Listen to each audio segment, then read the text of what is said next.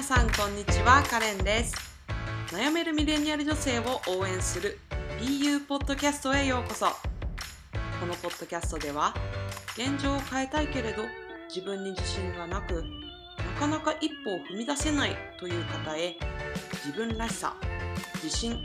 マインドセットをテーマにエピソードをお届けしていきます。明日からではなく今日から何か行動に移し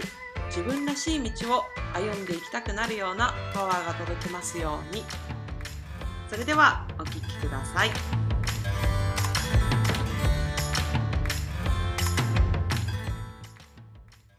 はい皆さんこんにちは。カレンです。本日も私のポッドキャスト聞いてくださって本当にありがとうございます。今日は、えーと、3回目のゲストインタビューのエピソードになります。で今回お越しいただいたのはオーストラリア在住の、えー、キャリアクリエイターのレミさんにお越しいただきました。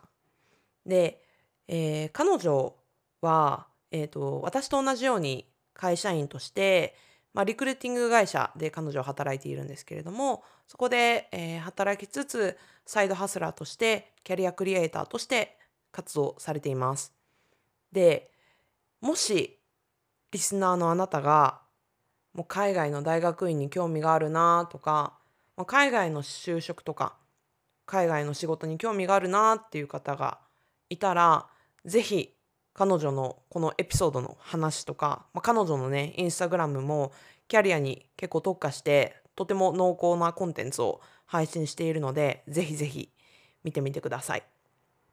で、まあ、特にまあ、海外にちょっと行きたいとかね海外、まあ、どんな手段でもいいんですけど仕事したいとか何か勉強したいことがあるけれども、ま、周りに反対されて例えば親とかね多いと思うんですけど親になかなか反対されてなんか行く行きたいけど迷ってるとかなかなか親が賛成してくれないみたいなそんな人にもとっても参考になるエピソードが今回聞けると思います。私自身もねこれ大学生の頃とか就職活動の時とかに聞いてたらちょっと自分の決断変わってたんじゃないかなって思うくらいそうもう彼女が自分の軸をねいかに貫いて生きてきたかでそれでいかに後悔しない選択をしてきたかっていうところがめちゃくちゃ私の中で響いてうん、彼女のそのビジュアルって結構ふんわりしてるんですけどそれはもう本当にもう中身はめちゃくちゃもう本当にすごく芯のしっかりした女性なんだなっていうところを改めて感じたインタビューでした。本当にありがとうございます。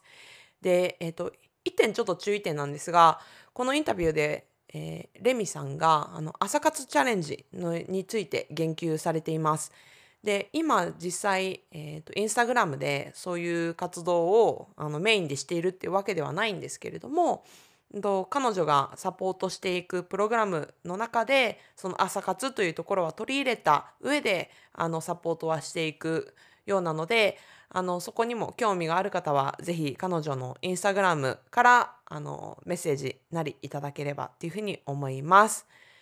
はい。ということで、ちょっとインタビューが長くなっておりますので、前段はこの辺で、えー、レミさんと私のインタビューをお楽しみください。はい。ということで、えー、本日は、えー、記念すべき3回目のゲスト、はい、レミさんをお呼びいたしました。レミさん、こんにちは。こんにちは。よろしくお願いします。よろしくお願いします。ありがとうございます。オーストラリアからね、今、はい、そうな格好をされています。実はめっちゃ暑くてですね。暑いんですか？そう、もう春になってきて、かなり暑いんですよ、最近。あっという間に。そう。ね、あ、そっかそっか、これから日本は秋になるから、オーストラリア、そうですよね。わかりました。ということで、レミさんが早速オーストラリアにいるってことが、この あの私もバレちゃったと思うんですけれどもじゃあ、えっと、レミさんがあのどのような方かっていうところの自己紹介をまずお願いできますでしょうか。はい、えっ、と、カレンさんにおっしゃっていただいた通り、私はオーストラリアのシドニーに今住んでいます。で、今、えっ、と、大学院留学をきっかけに来て、今4年目なんですけど、えっ、と、リクルート会社に勤めています。で、えっ、と、それが本業なんですけど、えっ、と、最近、数ヶ月前に、まあ、サイドハスラーになりまして、うんうんうん。このミレニアル世代の女性、まあ、カレンさんとちょっと似てるんですけど、私と同じようなミレミレニアル世代の女性が、その、キャリアとか働き方についてのモヤモヤに悩んでいるのをクリアにしてあげて、で、みんなが自分らしい働き方を実現できるような、えっと、活動を始めました。で、それは主に結構コーチングをいずれはまあできるようになったらなって思ってるんですけど、今はその朝活チャレンジっていうのを通して、えっと、みんなが充実した、その、一日一日を過ごしていけるような形でサポートさせていただいてます。はい、ありがとうございます。そう、朝はい活は私もインスタグラムで、あのストーリーズみんなが開けているのを見て、みんながどんどん朝が充実していくのを見て、すっごい あのあの刺激というか、なんだろう、影響力、はい。うん、と思って見ております。皆さん頑張ってます。ありがとうございます。うんはい。じゃあ、ちょっと、あのーレミさんがね、その大学院留学をきっかけにオーストラリアで、今もオーストラリアっていうところなんですけど、私はそこからちょっと気になったので、お聞きしたいんですが、はい大学は、えっ、と、普通に日本で4年生大学を卒業されて、で、院に、うんを海外でっていうことですか？そうです、そうです。日本で、えっと、東京出身で、そのまま都内の大学に通ってて、で、その時に、あの、グローバルメディアスタディーズ学部っていう、なんかすごい学部面の長い学部に所属してて、うん。で、そこでは結構 IT 系、情報関連とか、あとは、まあ、英語を中心に結構勉強してて、うんで、あとは、と国際関係で、その途上国のサポートをどういうふうにできるのかっていうのも結構勉強したりとかしてて、で、その間に、えっと、留学に行ったんですけど、イギリスに。うん。で、それで、えっと、帰ってきて就職をしようと思ってたんですけど、うん。ちょっと、なんだろう、気が変わったというか、どうしても、ちょっと日本を出たくって、はい。その留大学院留学っていうのを選びました、当時。えっと、ちょっとここで2点私はすごくはい。興味があるところがあるんですが、うんとはいまず、あの文系ってことじゃないですか。うん、はい。で、えっと、なんだろうな。私、大学院に行くってことをそんなに考えなかったので、うん。まあ良かったんですけど、私の友達では院に行きたくても、その文系でなんか院に行くと、その将来的になんかメリットに必ずしもならないんじゃないかみたいなところで、なんか院に行くのに躊躇している友達がいて、そういうことですか？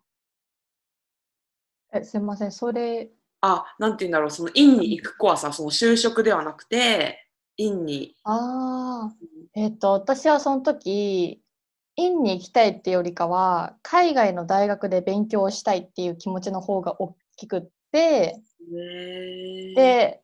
やっぱりその日本だと文系で院ってただのその就職に失敗したからとか、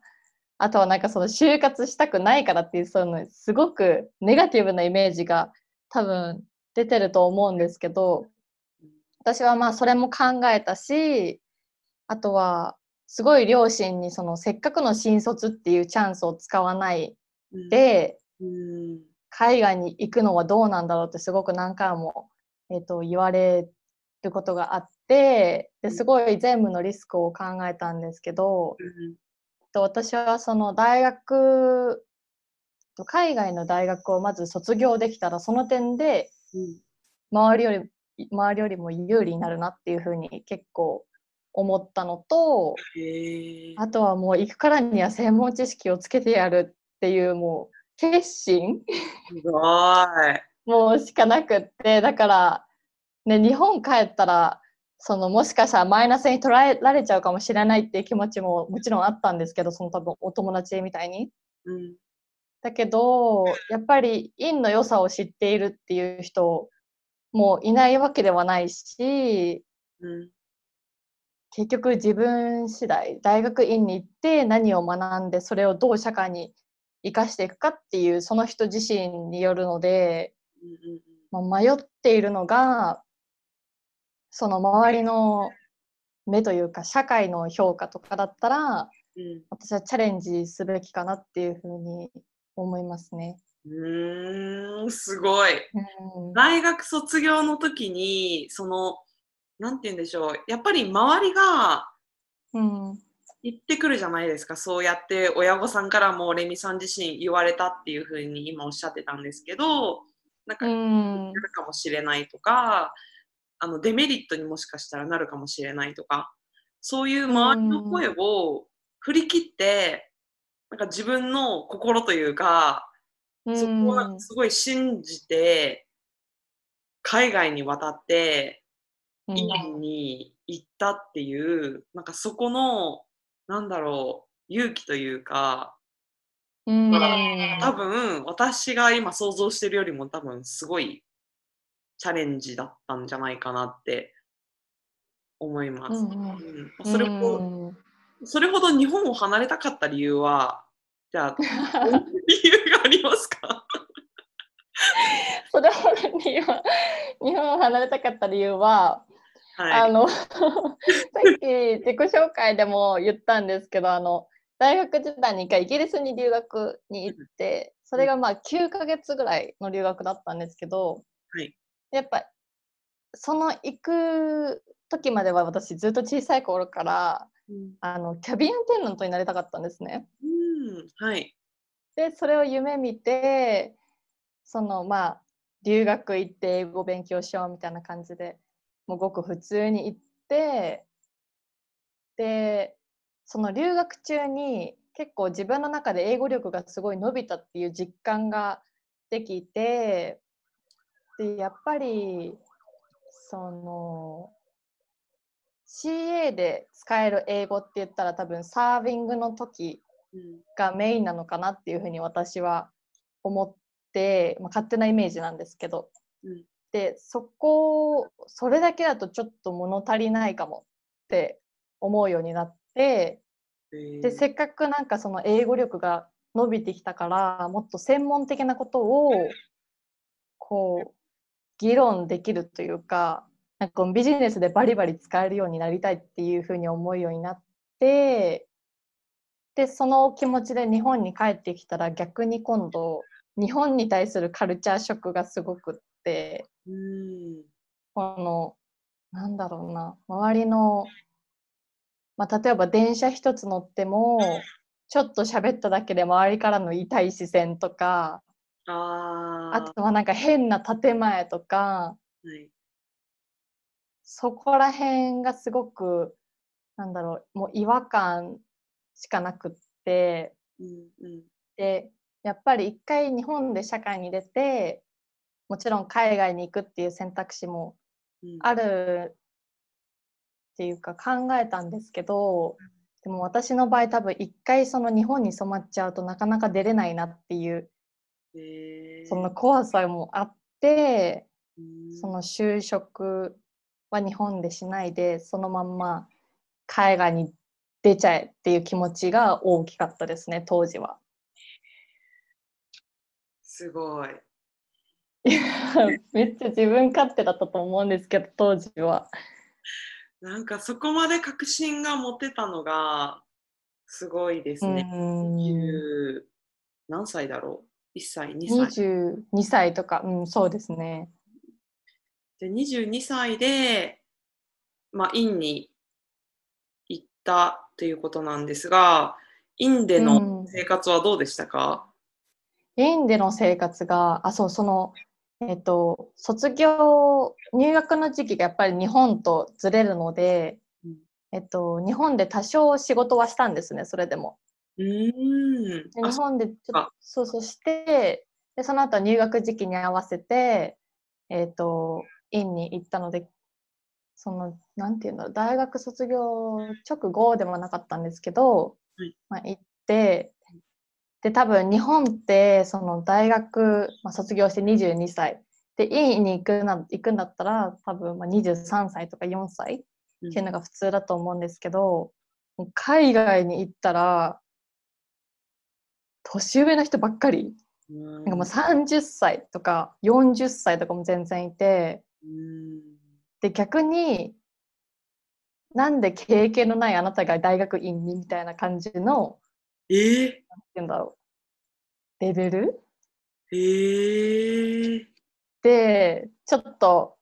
なんだろう、ビビったりもして、うん。でももう周りの大人の人からもすごい学ぶしかない、そこについていくしかないっていう気持ちで結構やってましたね、毎日。そしたらあっという間に時間が過ぎちゃったって感じでした。えー、なんか、うん海外の、まあ、シェアインの、うんなんか課題の量ってもう膨大なイメージがすごいあるんですけど、やばいです。もう課題の量は本当に、もう先生がすごい各授業で出すんですけど、すごい量を。はいなんかもう、多分一番のメインはタイムマネジメントを教育させるための課題なんだろうなっていうふうに思って、えこのいかにタイムマネジメントとか、このオーガナイズスキルを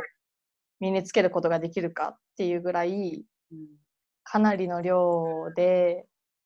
もう全然徹夜とか朝から夜まで図書館にで暮らすっていうのは当たり前だったし、なかなか遊びに行く時間もなかったし、だけどやっぱり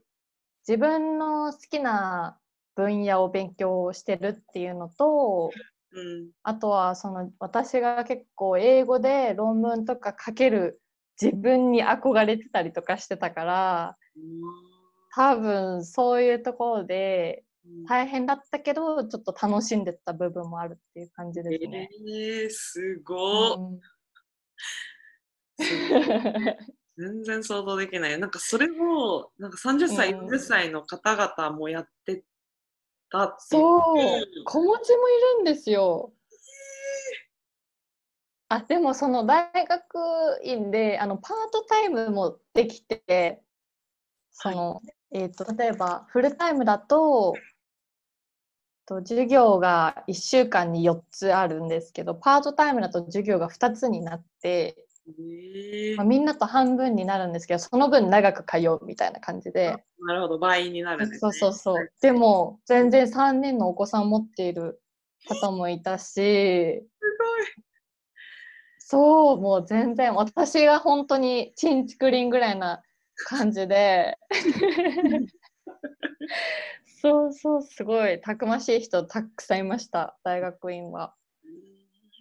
うん。すごいな。なんか、日本で同じことをやるのも全然想像できないのに、もう、うん。ね、全然海外の地で知らない土地で違う言語でそれをやりきったっていうのは確実になんか自信につながってったんだろうなっていうのは聞いててうん。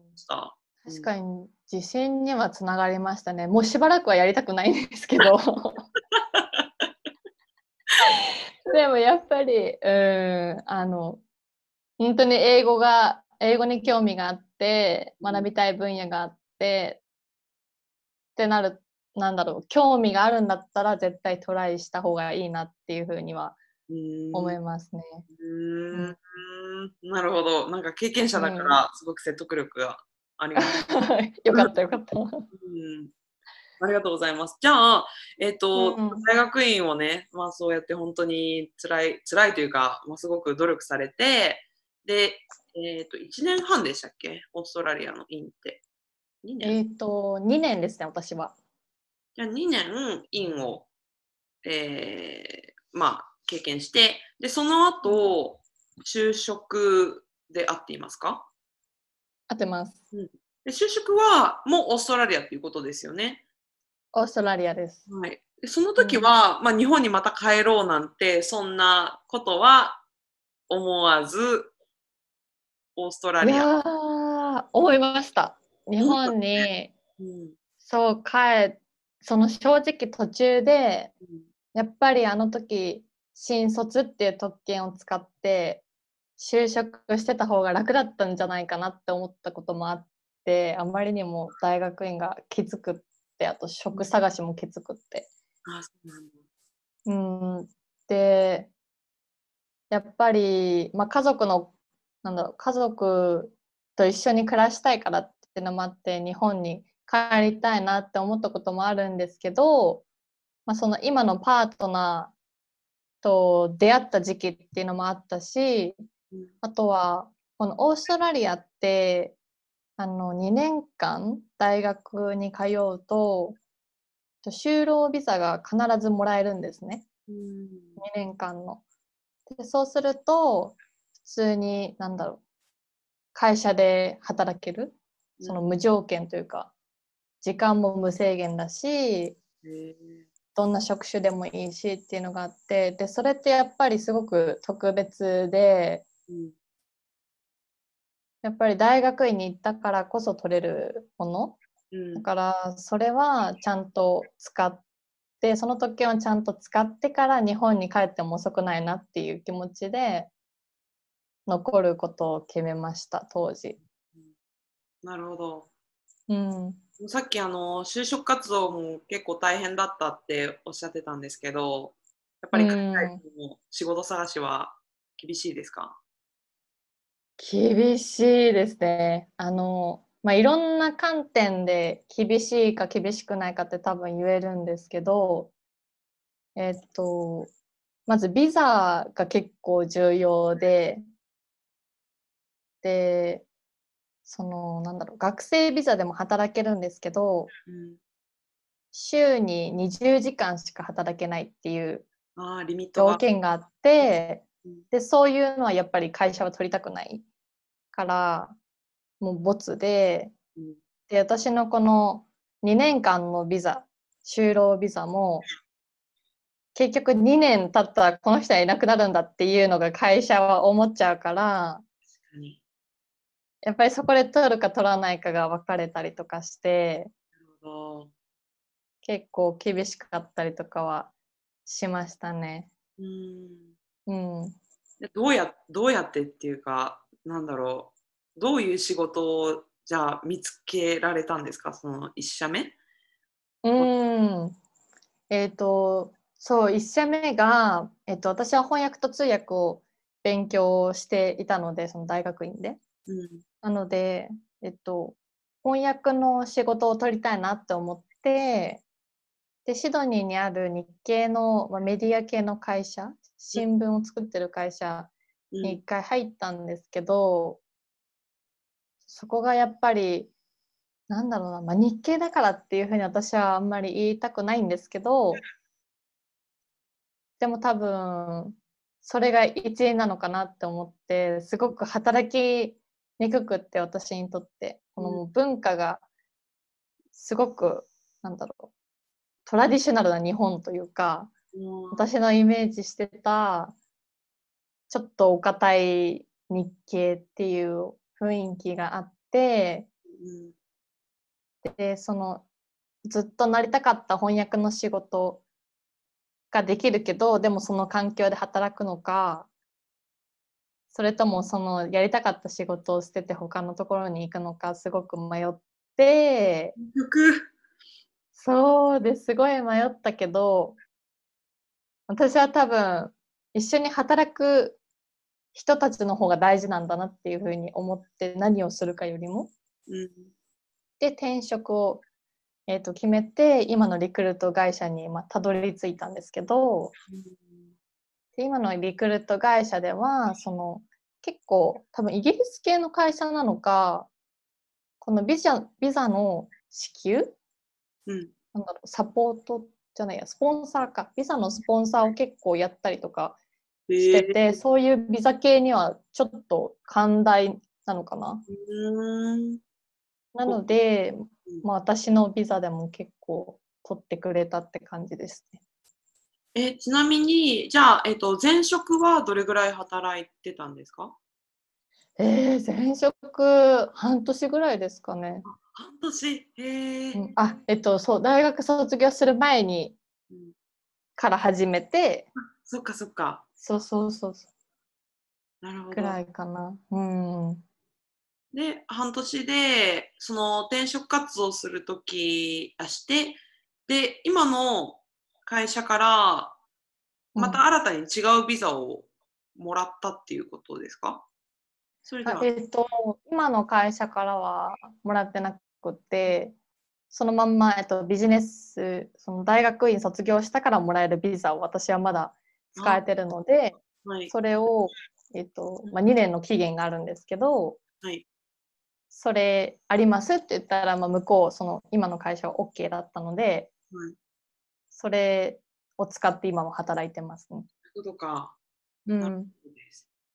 で、今のカルチャーはいい感じですか？会社。今なんかちょうどいいです。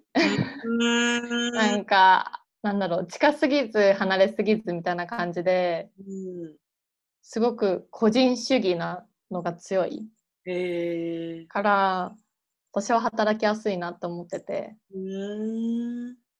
うん、やっぱりうん。当時はその翻訳をわざわざ勉強して、で、翻訳の仕事を取れたのに、うんそれを捨てるのはどうなのっていう周りからのアドバイスもあってすごく迷ってたんですけど、でも私はそれをちょっとそのアドバイスを振り切ってうん。違う業界だけどこの人たちと一緒に働いてみたいなって思えるような会社を見つけることができたうん。から、うーん。思い切ってよかったなって思います本当に。ねえ、すごい。うん。私も転職一回経験あるんですけど、結構新しい会社に行くとかって、それはそれですごい勇気いることじゃないですか。自分に合ってるかどうかわからないし、自分が活躍できるかどうかもわからないし、ましてや、ね、私は日本だから、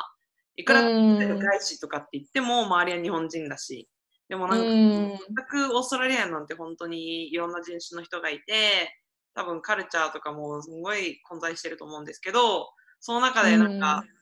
なんだろうな、自分がこれならいけるって、どうやったら思えるのかなって聞きながら、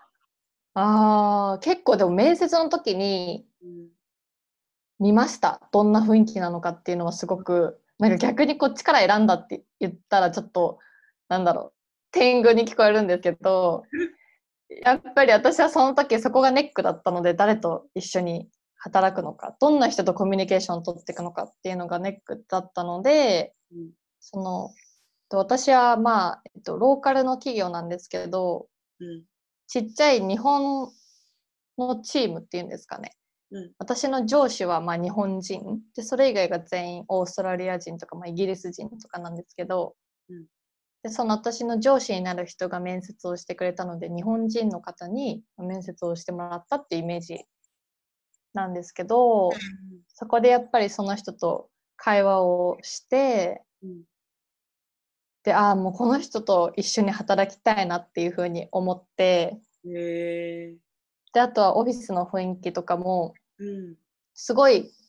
オフィスから声が聞こえてくる。うんでもこの日系の時はほん本当に静かで、なんかもうラジオの声がちょっと鳴ってるぐらい、鳴ってるっていうか、ラジオの声がなんかニュースで聞こえるぐらいで、なんでラジオるんですか、むしろ。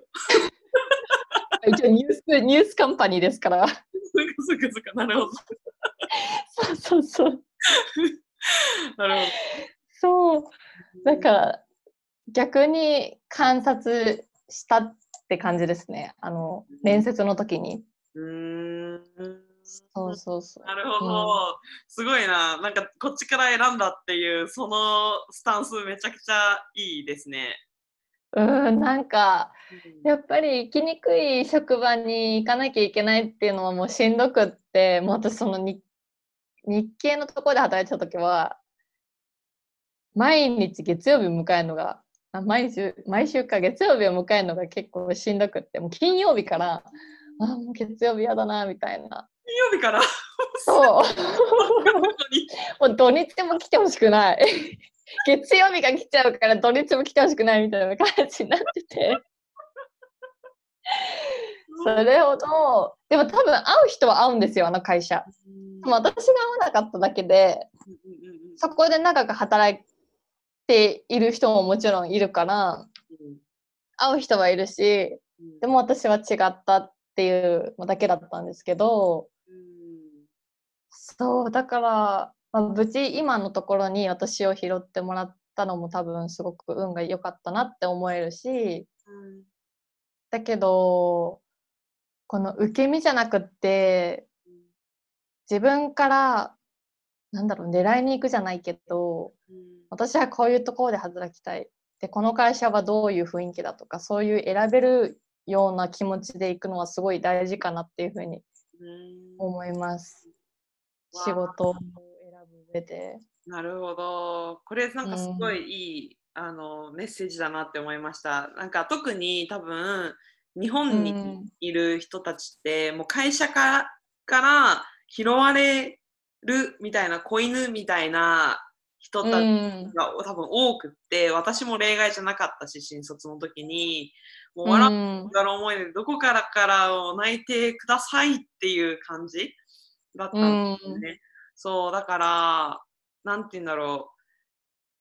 う。自分から選んだら多分それはそれですごい責任持って仕事できるだろうしもっと前向きな気持ちで仕事もうん。望めるだろうけど、なんか半ば受け身な状態から始まっているからそこでもう全然うん始まりから違うので、うん。うん。そこはすごく、まあ、レミさんのもともとの性格もあるんだと思いますけど、うん。うんなんかその気持ちっていうのはめちゃくちゃ大事だなって思いました。うん、本当そうね。企業が上で私たちがなんか雇用、非雇用者が下っていうそういう図じゃなくて、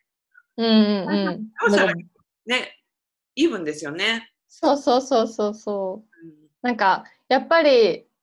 仕事がなくって探してる時に拾ってもらいたいっていう気持ちが出ちゃうのはもちろんあるしうんそれはまあ否定できないけどうん。だけどやっぱりどこでもいいからはい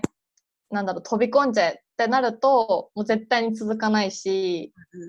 なんかもうストレスばっかり溜まっていくからやっぱりそこはちゃんと分け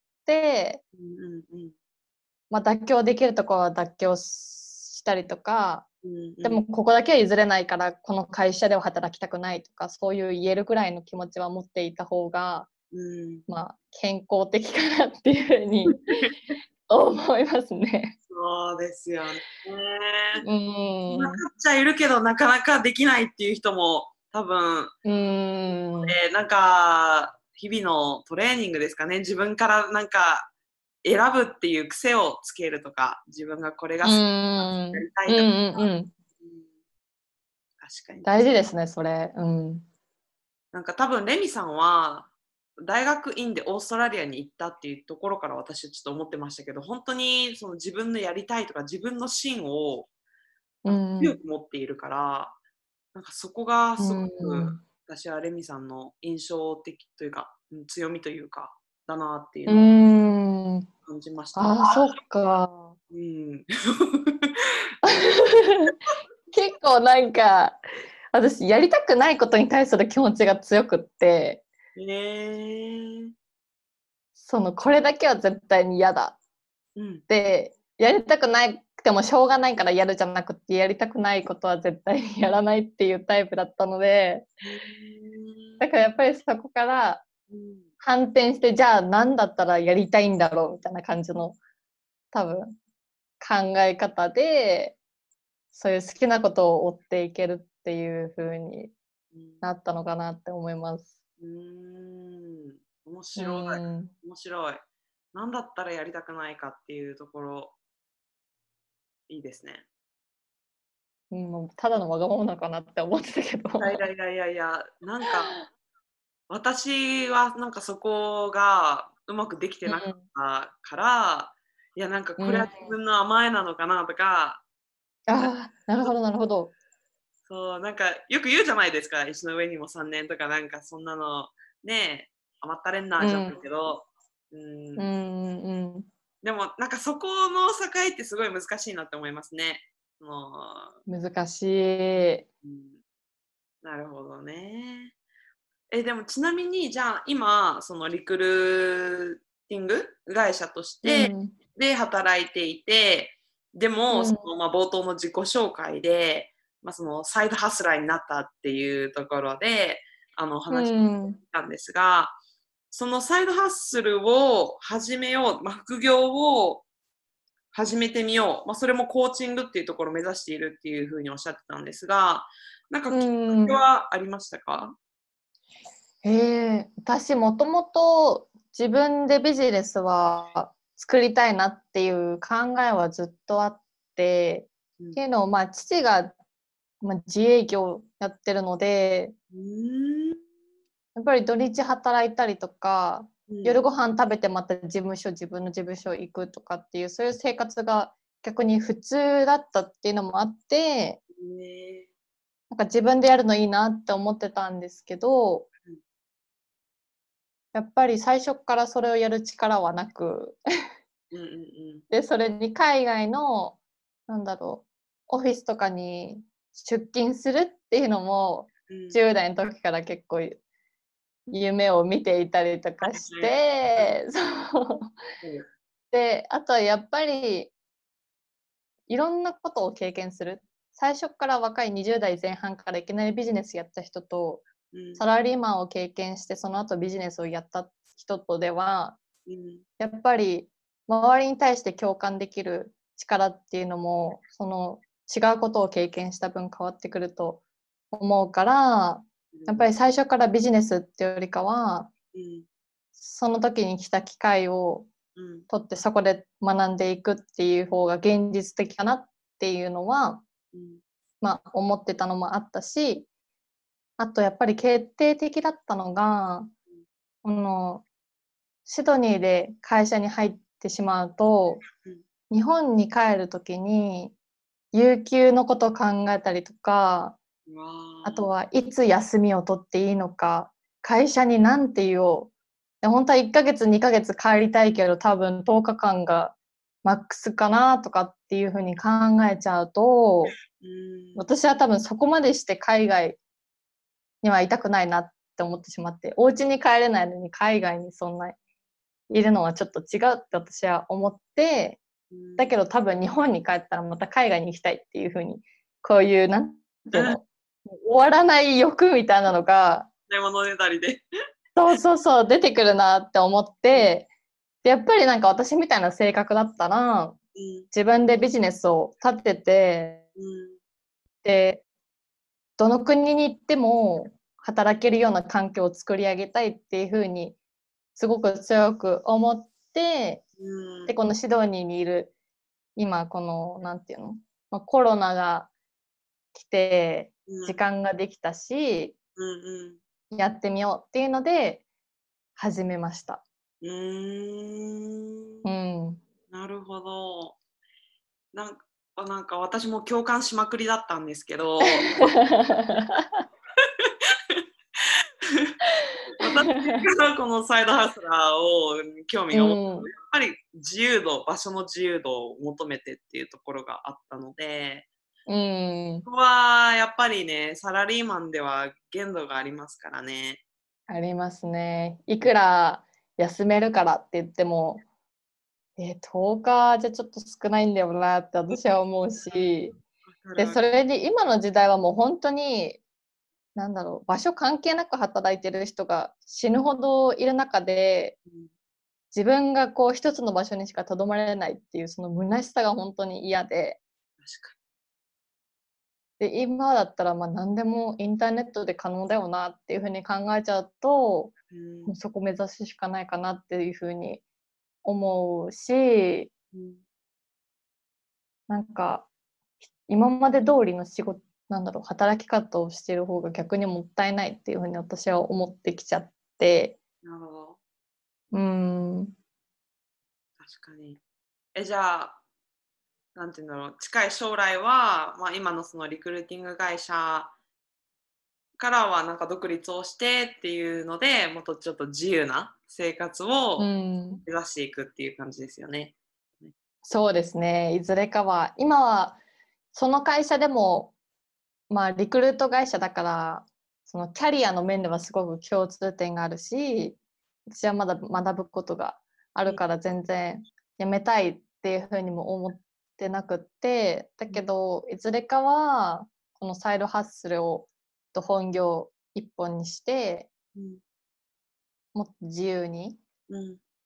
やっていけたらいいなっていうふうに思ってます。うん。うん。なるほど。ちなみにその、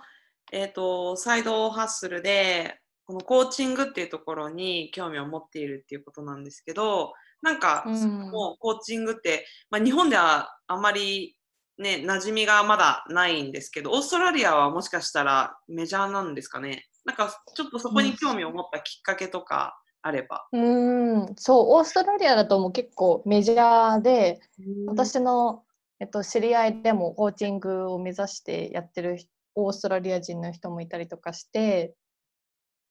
なんだけど、やっぱり日本ではそれなりに知られていないと思うし、まだ。うんうんうんで、私がなんでキャリアに絞ってコーチングにしたかっていうと、うん。やっぱり今まで自分がこう好きなことやってくる周りでなんか自分もやりたいけどできない。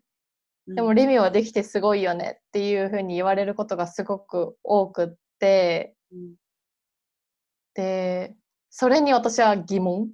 というかうん。なんかやりたいんだったら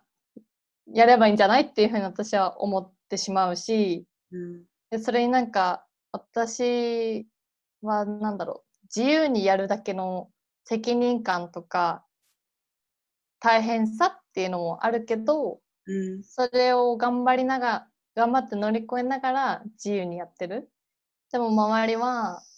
やりたいって言ってるだけでうん。やらないで周りを羨ましがってばかりいる。でうん。それが私は本当にただ単純に理解ができなくって。うん。だからやりたいんだったらちょっと一緒に頑張ろうよみたいな感じうん。の気持ちがあって。うん。でそのやっぱり私もなんだろうな。生まれてきて生まれてきてじゃない。生きてきて。あの安定の大切さとかもまあ教育されたりとか、うん。そうオーストラリアに行きたいって言った時もうん。なんていうのその新卒使わなくていいのって言われたしうん。すごくわかる。でもそこを押し切ってオーストラリアに行ったからそのみんなが安定を求めちゃうこともすごくわかるしうん。だけどもう一個なんだろう選択肢はそれだけじゃないんだよっていう言葉も伝えていきたいなっていうふうに思ってうんで私ができるのは多分まあキャリアにフォーカスしたコーチングかなっていうふうに思ってうん。それをサイドハッスルにしました。うーん。なるほど。確かに、うん。これはねあのその私がまさに新卒で、まあ、私はレミさんのような勇気がなくって当時で、うん。海外も本当に私も小学校ぐらいの頃から私は海外でヒールでコツコツあのあっ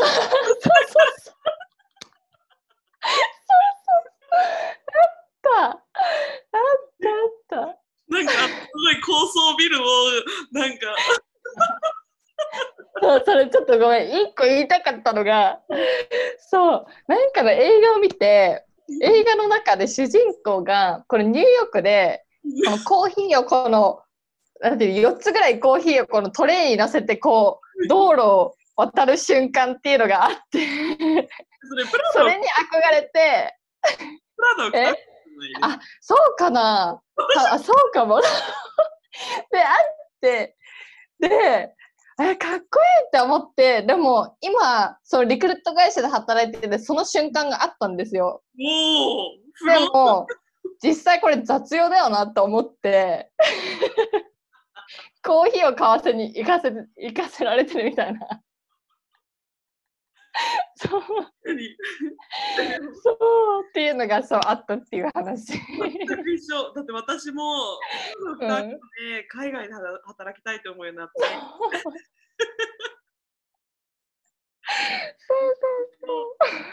一緒だ。そうそうそうそうだからなんかでそうだからそういう夢が私はもうずっと子供の頃からあったけれども、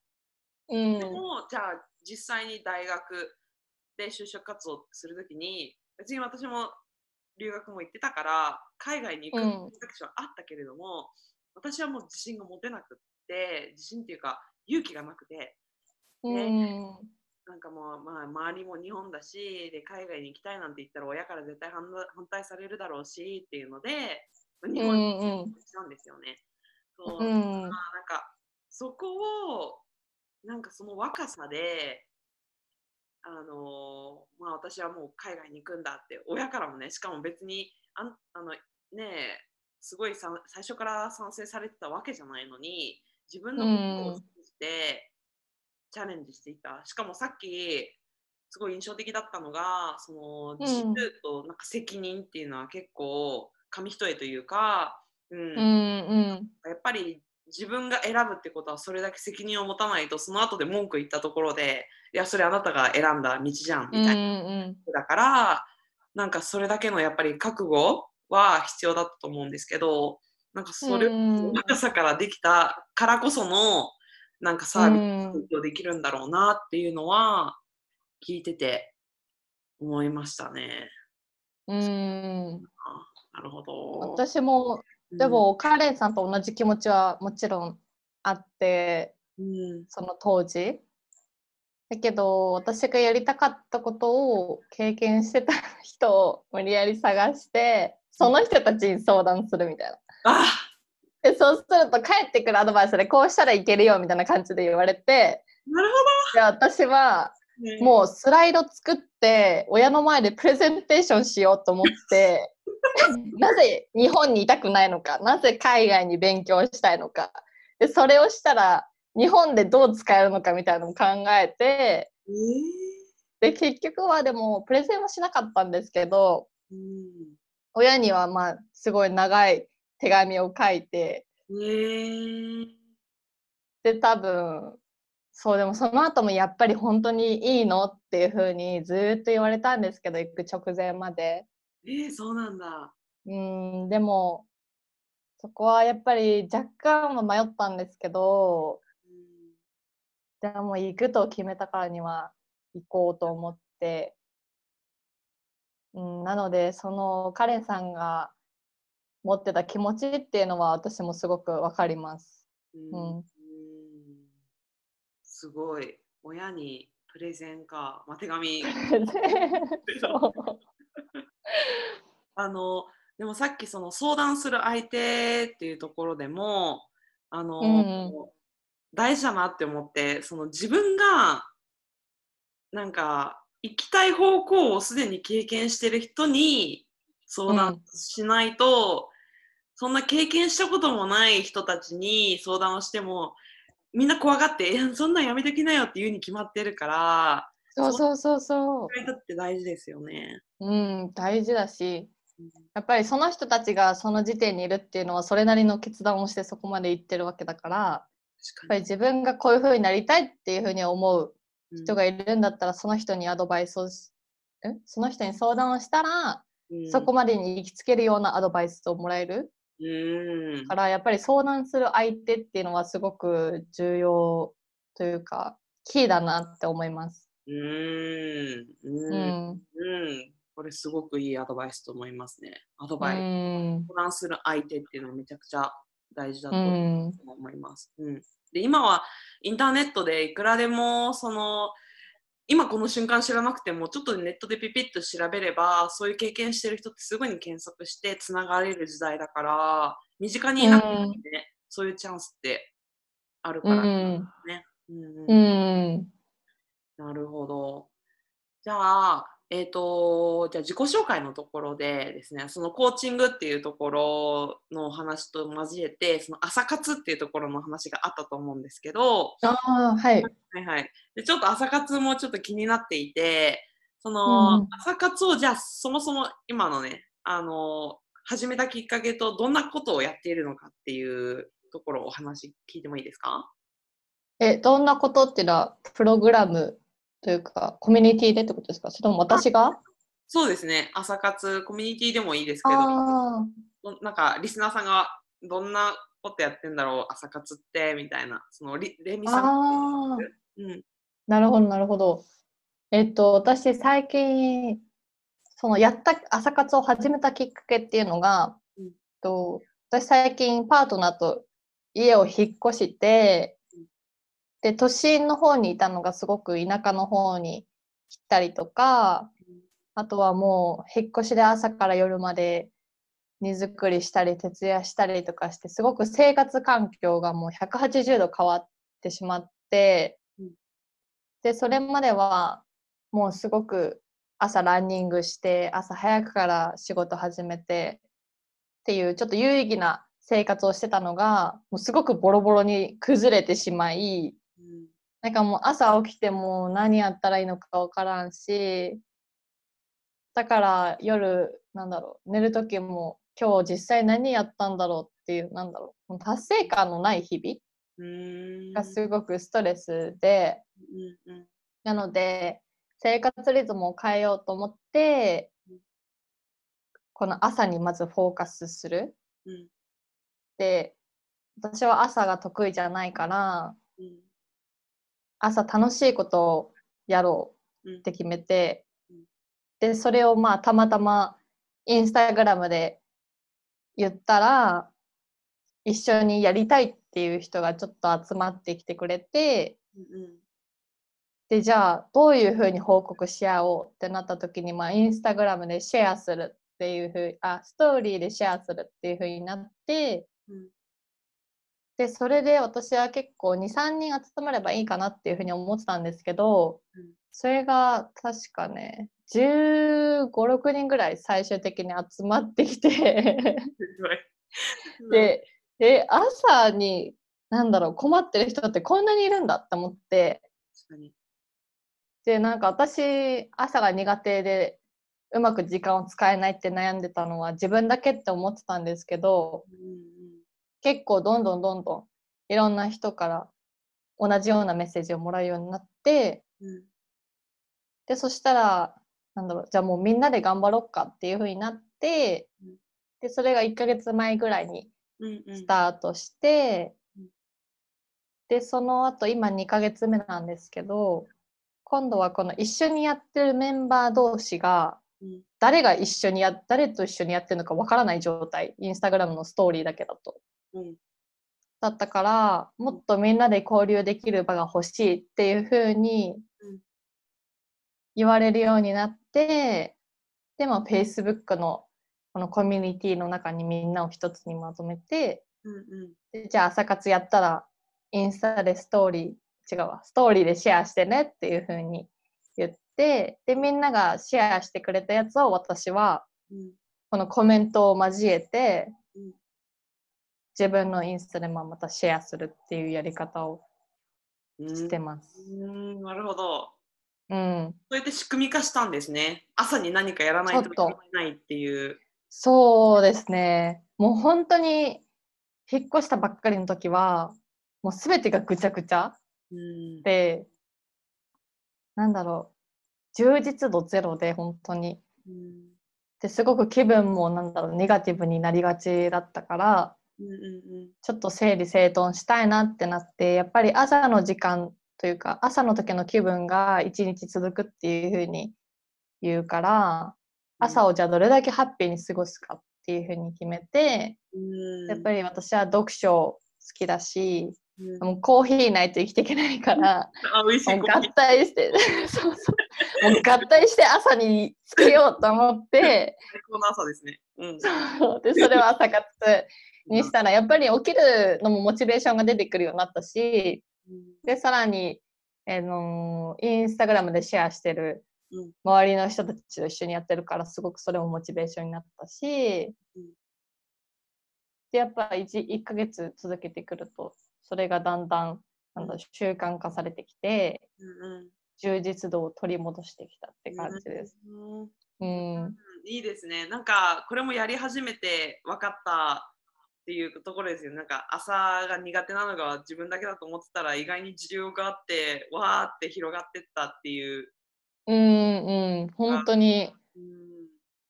結構最初に考えてたことと違うようなことを発見することが増えて、へえあのみんながなんで朝苦手なのかとか、うんうんなんだろう、ニーズが、ニーズが見えてくるようになって、うんでこんなにまあ悩んでるんだったらもうプログラム化しちゃった方がうんうん管理もしやすいし参加してる側も多分楽しいだろうなと思ってうんうんそこに今奮闘中です。奮闘中。なるほど。まあでも、あの、朝悩んでる人は、周りにも結構、私は結構朝行けるんですけど、おあのうちの家族全員が朝、早起きな人間で、そうなんだ。そうなんですよ。でもお父さんとか4時半とかに起きる人だったか何時に寝てるんですか？ら、なんか10時前にはいつも寝てて、えで、ー、小学校私が高校生の時まで家族全員なんか土日とかもみんな6時半とかに朝ごはん食べるみはいやたいな。起こされてそうだからそうなんだ。でこんな朝早くからとか思ってましたけどそうなんえこー、う羨ましいです逆に。そうですかこのうん、子供朝の時強。はいなんか冬とか真っ暗なのに外あ確かに。起きなさいよーとかって下から言われて それはちょっと疑問ですね、子供ながらに。なんでまだ暗いのみたいな。そうそう まあでもみんなが食べてるのに置いてかれるの嫌だから「いや待って」とか言ってえー、すごい。すみません。今でも朝をね、制するものは一日を制すとかっていうそういうことわざもありますからね。ううんん、本当に本当に。うんうんうん。ありがとうございます。いやーなんかいろいろレミさんのそのオーストラリア行ってからの今までをいろいろね掘りかんね掘り葉掘り噛んでる。ありがとうございます。じゃあ、えっ、と、あ、じゃあ今後の、まあ、うん展望、まあちょっとさっき聞いてたんですけど、あの、コーチングを、まあ、進めていくっていうところにはなると思うんですけど、あそうですね、まあ、今後の展望、なんか、うーん、さっき聞いたからいっか。こうこう なってたいなとかっていうの改めて何かあります？ざっくり。ざっくり。え、今後の展望ですよね。うんうんうん。今後は、まあ、その、コーチングを通して、うんこの悩む必要のない悩みうんを取り除いてってあげて、うんいかに楽しい人生を送っていけるか。私人生結構楽しんできて、うん。やっぱり大変な時もあったんですけど、私は結構楽しめてるなっていうふうに自分で思ってて、うん私が楽しめるんだったらみんなも楽しめるって思うから、うん。この無駄なところで悩んでしまっているのは取り除く。でそれでいかに自分の好きなように毎日が楽しいって言えるような、まあ、キャリア生活を送っていけるかっていうのをみんなに提供できるようにしていきたいなって思います。うーん、いやーうんめちゃくちゃ素敵です。これすごいできると思います。頑張ります。今奮闘中です。うんうんうんうん。わかりました。いやー応援してますっていうか私も一緒に頑張ります。頑張りましょう。でね、あの無駄な悩まなくてもいい人たちをね、うんうん、うん。一人でもなくせるようにっていうところで、じゃあ、えっ、と、今後の展望というところもお聞きしたので、じゃあ、レミさんに、ちょっと最後に、あの、い。このリスナーさんたち、まあ、私のこのポッドキャストが、まあ、なかなかちょっと現状変えたいけど自分に自信がなくてなかなか一歩踏み出せないって悩んでいる人たちを、うん。あのに向けて、まあ、私はポッドキャストしてるんですけどなんかそういう人たちに何かそのレミさん送る言葉ありましたらお願いします。はいはい。えっ、と、現状を変えられなくって、まあ、自信がないから変えられない人。うんこの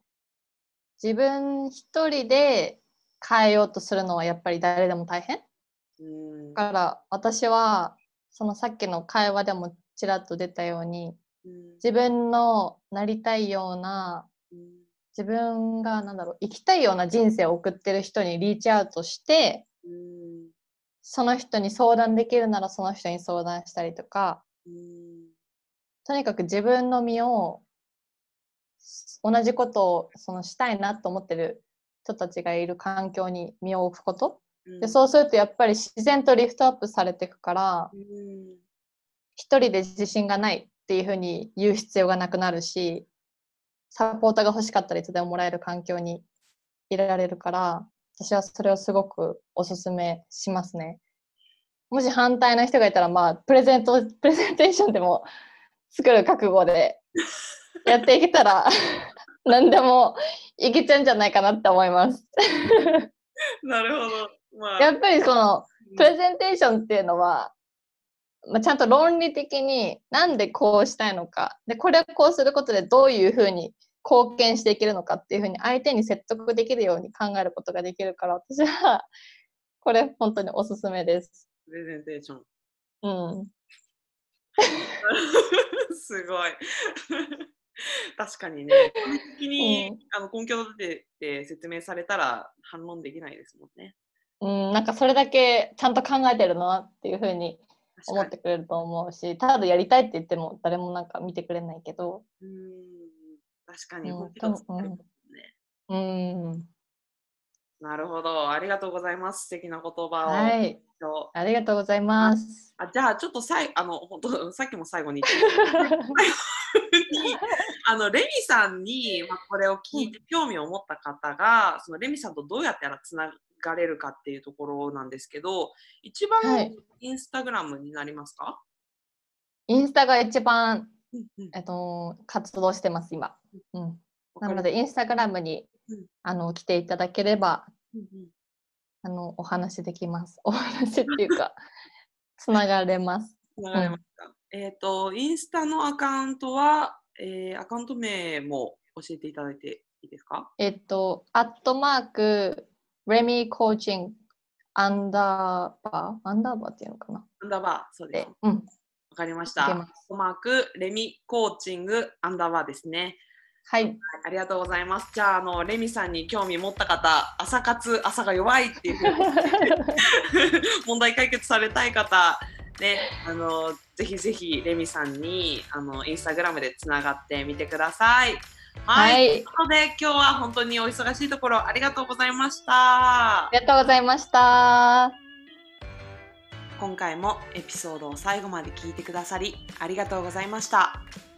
この BU ポッドキャストでは皆様からのリクエストご感想をお待ちしていますリクエストは私のインスタグラムまたはリクエストフォームから随時募集しています